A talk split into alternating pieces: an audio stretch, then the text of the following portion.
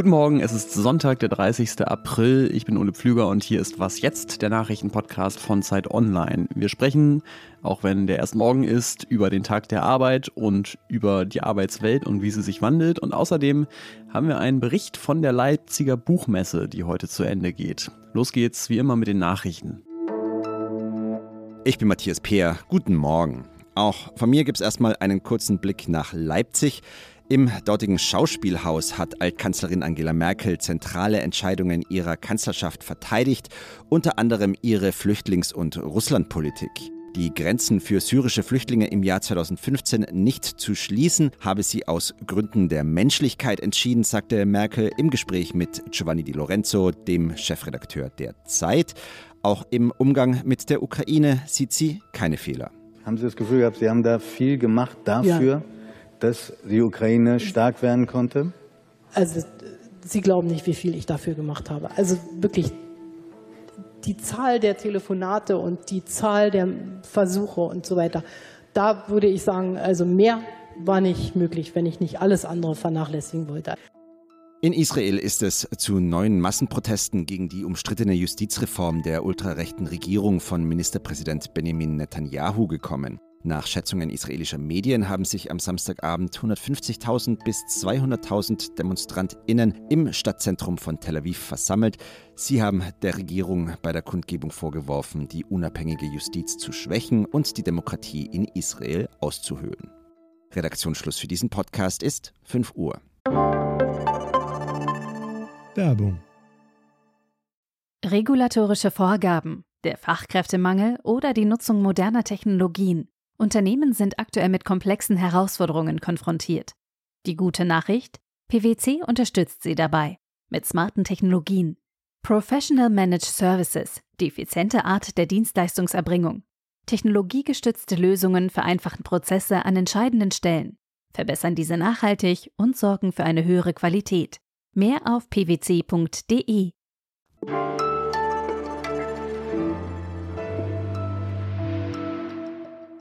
Ich habe es vorhin schon gesagt, heute ist der 30. April, das heißt, logischerweise morgen ist der 1. Mai und damit auch der Tag der Arbeit. Weil wir aber morgen keine Sendung haben, dachte ich, wir sprechen heute schon mal drüber.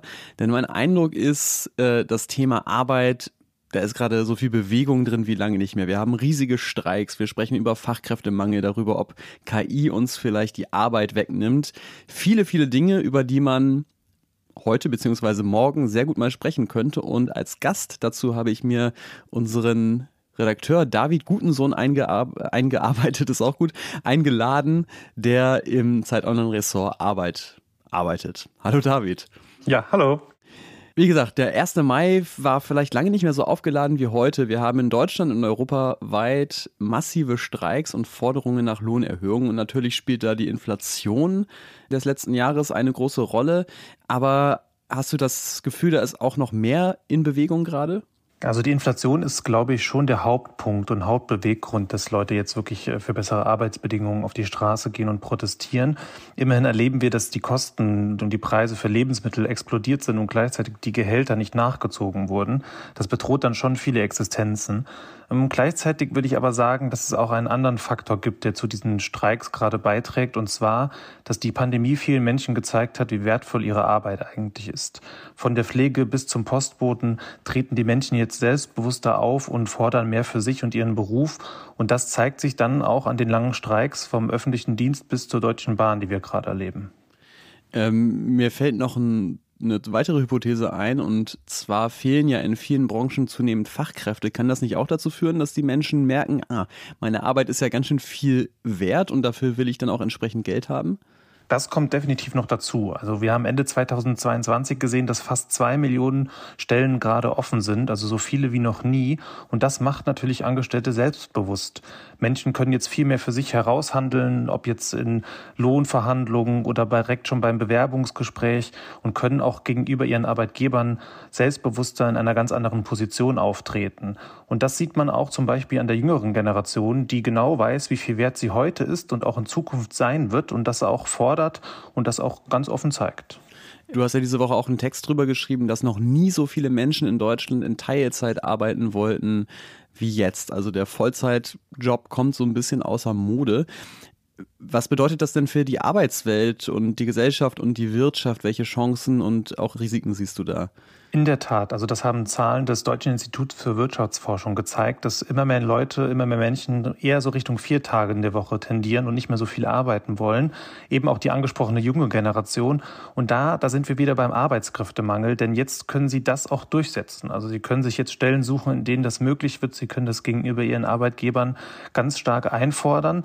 Und das ist natürlich verständlich für jeden Einzelnen, der das tun will. Aber das macht natürlich auch Sorge, wenn wir auf das gesamte Wirtschaftssystem schauen, weil wir dann natürlich natürlich vor einer großen Herausforderung stecken, dass jetzt nämlich genau die Arbeitskräfte fehlen und gleichzeitig diejenigen, die noch arbeiten, weniger arbeiten wollen.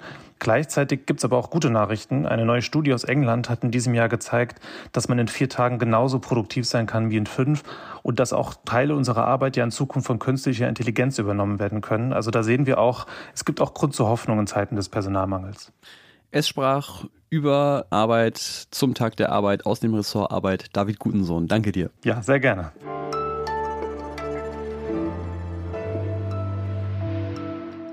Und sonst so? Der Tag heute ist für uns Podcast-Menschen bei Zeit Online eins der Jahreshighlights, denn es steigt in Berlin schon zum dritten Mal das große Zeit Online Podcast Festival. Dieses Jahr mit 18 Live-Podcasts von früh bis spät. Und was jetzt ist natürlich auch dabei. Aufzeichnungen können Sie dann später hier im Feed davon hören. Vielleicht treffen wir uns ja aber auch. Das ist aber noch nicht meine Empfehlung fürs Wochenende, denn das Festival, das ist schon ewig ausverkauft. Aber wir haben in den letzten Wochen vier neue Podcasts bei Zeit Online gestartet und vielleicht interessiert sie ja der ein oder andere. Deswegen hier einmal der Schnelldurchlauf. Im Podcast Was Chefinnen wirklich denken geht es zum Beispiel um das Verhältnis von Führungskräften und Mitarbeitern. Da hat er zu mir gesagt, okay Janina, ist es illegal, was die machen? Und dann habe ich gesagt, nein. Und dann hat er mich angeguckt und hat gesagt, und wer bist du? In Ehrlich Jetzt befragt meine Kollegin Jasmine Barek Politikerinnen wie zum Beispiel Marie-Agnes Strack-Zimmermann zu ihrem Herzensthema.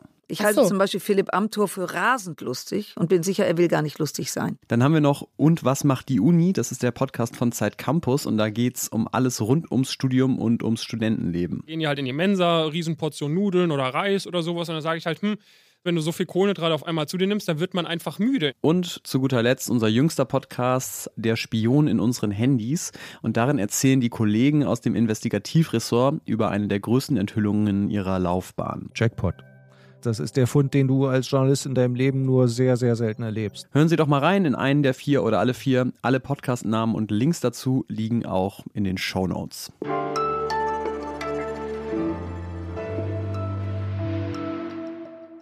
Erinnern Sie sich noch daran, wann Sie nach einem Lockdown oder nach der Pandemie das erste Mal wieder etwas gemacht haben? Also zum Beispiel den ersten Restaurantbesuch oder das erste Mal im Theater oder auch einfach nur das erste Mal wieder im Büro. Ich spreche jetzt mit unserem Zeit-Online-Literaturkritiker David Hugendick. Hallo erstmal. Hallo.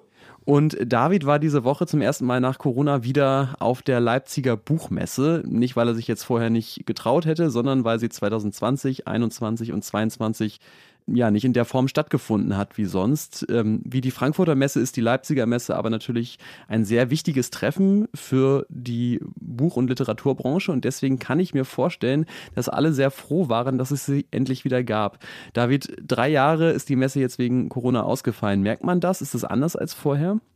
Es ist schon ein bisschen anders. Also auch jetzt diese Messe ist zwar wieder in allen Messehallen äh, der präsent in Leipzig, allerdings mit schon deutlich merklich verringerter Kapazität. Also man könnte sagen, es sind, das habe ich jetzt so erfahren, es sind so ungefähr 20 Prozent weniger Aussteller als noch 2019. Mhm. Und also im vergangenen Jahr hat es ja tatsächlich in Leipzig die Leipziger Buchmesse nicht gegeben, aber es gab ja eine alternative Messe von den unabhängigen Verlagen, die dann ein bisschen außerhalb in Konnewitz gewesen ist. Und das war sehr, sehr schön und sehr, sehr heimelig allerdings halt auch wirklich sehr klein. Also jetzt wieder äh, Leipziger Buchmesse in voller Pracht und zur ganzen Pracht gehört natürlich auch ein Gastland. Das war in diesem Jahr Österreich. Ähm, wie präsentiert sich denn die dortige Literaturszene, beziehungsweise wie hat sie sich präsentiert und äh, wie sieht die überhaupt aus? Also wie sieht die österreichische, österreichische Literaturszene aus? Es lässt sich gar nicht so mit einem kurzen Satz oder einem drei kurzen Sätzen beantworten. Äh, Schade. Ja, das tut mir auch sehr leid. Ich glaube, dafür müsste der Podcast jetzt zwei bis sieben Stunden sein. ähm, die, die Präsentation des Gastlands ist wirklich sehr, sehr gelungen, fand ich. Es ist ein sehr schöner, eindrucksvoller Stand. Es ist, er steht in einer, einer von den Hallen, der hat, der hat so einen sehr, sehr auffälligen Vorhang aus so Palettenschnüren und eben in Rot und Weiß. Und er hat sich schon bemüht, auch eben am Stand auch die große Diversität und Unterschiedlichkeit und die Fülle dieser österreichischen Gegenwartsliteratur zu präsentieren. Also es gefällt mir sehr gut. Dann lass uns doch noch mal ein bisschen über Literatur sprechen, weil Messen sind ja auch so ein bisschen immer Orte, an denen sich Trends äh, sichtbar machen. Äh, was beobachtest du da gerade in der äh, Gegenwartsliteratur, gerade in der deutschsprachigen? Was sind Themen, über die besonders viel geschrieben wird? Äh, das, was ich immer noch sehr, sehr stark beobachten kann, ist halt das autofiktionale Schreiben, das Memoirhafte, das tatsächlich aus dem eigenen Leben und Biografie geschöpfte Romane, das ist immer noch sehr, sehr präsent. Äh, es gibt natürlich auch so Negativtrends. Also ich habe von mehreren Verlagen auch gehört, äh, dass sie sehr unter den Papierpreisen leiden, was ähm, mhm. sich ja inzwischen auch für Leser und Leserinnen an den Buchpreisen auch. Was mich persönlich sehr gefreut hat, ist, dass beim diesjährigen Preis der Leipziger Buchmesse hat ein sehr, sehr unabhängiger und ein kleiner Verlag letztlich halt auch gewonnen mit, mit in der Belletristik, dieser Mikrotextverlag. Das hat mich schon gefreut. Es ist auch ein bisschen zu beobachten in den letzten Jahren, dass die sogenannten kleinen Verlage und nicht die Konzernverlage, wie man immer so ein bisschen sagt, schon häufiger berücksichtigt werden bei diesen großen Entscheidungen. Und das gefällt mir sehr gut. Danke dir. Alles klar. Das war's für heute bei Was Jetzt. Morgen machen wir mal einen Tag Pause, weil wir heute alle beim Podcast-Festival eingespannt sind. Aber ein Tag ohne Nachrichten ist ja vielleicht auch mal ganz nett. Genießen Sie diesen Sonntag und den Feiertag. Wir melden uns am Dienstag wieder. Schreiben Sie uns gerne Mails an wasjetzt.zeit.de. Ich bin Ole Pflüger. Tschüss und bis dann.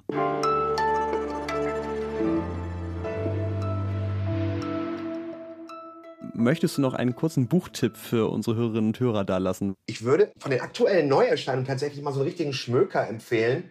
Und zwar das ist das neue Buch von John Irving, Der letzte Sessellift. Ungefähr 1000 Seiten, aber es fällt einem gar nicht auf.